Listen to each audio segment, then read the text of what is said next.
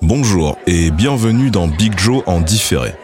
Un jour, j'étais au resto quand tout à coup, pour une raison qui m'échappe totalement, ils ont cru bon de diffuser du Zaz, qui puisait une reprise de Champs-Élysées de Jodassin. Cotisons-nous et ensemble, achetons-lui un god ceinture afin qu'elle aille niquer sa mère. Alors, est-ce que je peux faire cette blague? Non, parce que si ça pose problème, je ne la ferai pas. On est bon Nickel. Il y a deux ans, je sortais d'une très bonne année. Je croulais sous le taf, un rôle à la télé, beaucoup de théâtre, de la pub pour le web, et c'est cette année-là que j'ai eu mon permis de conduire. Au bout de la troisième fois, mais c'est pas la question. Ça fera peut-être l'objet d'une future chronique. Donc il y a deux ans, j'étais yimbe.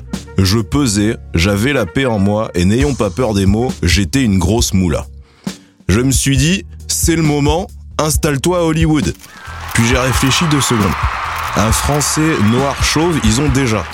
Plutôt que de faire de la concurrence déloyale à Omar Sy, visons plus proche. Paris.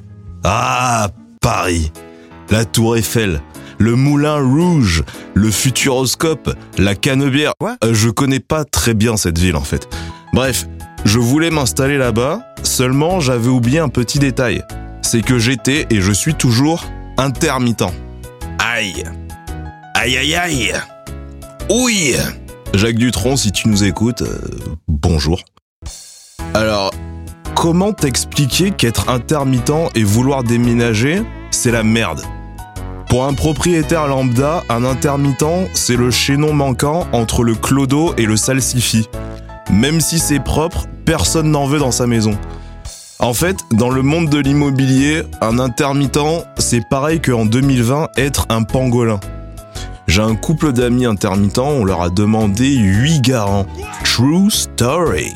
T'as plus de chances d'avoir un appart quand t'es étudiant que quand t'es intermittent. Nous on bosse, eux ils passent leur temps à se bourrer la gueule et fumer des pétards ces enculés. Un pote à moi pour avoir son appart, il s'est inscrit à la fac. Big up à lui, il a baisé le système comme Jaja. Mais c'est quand même triste d'en arriver à des moyens pareils. J'ai pas envie de blâmer les étudiants, mais c'est surtout que les proprios et les agences devraient être un peu plus conciliants. Parce que là, je parle en tant qu'intermittent, mais il y a des gens dans des situations bien plus difficiles qui visent des logements sociaux. Et eux doivent parfois attendre un an et demi pour avoir une réponse. Pas forcément positive d'ailleurs.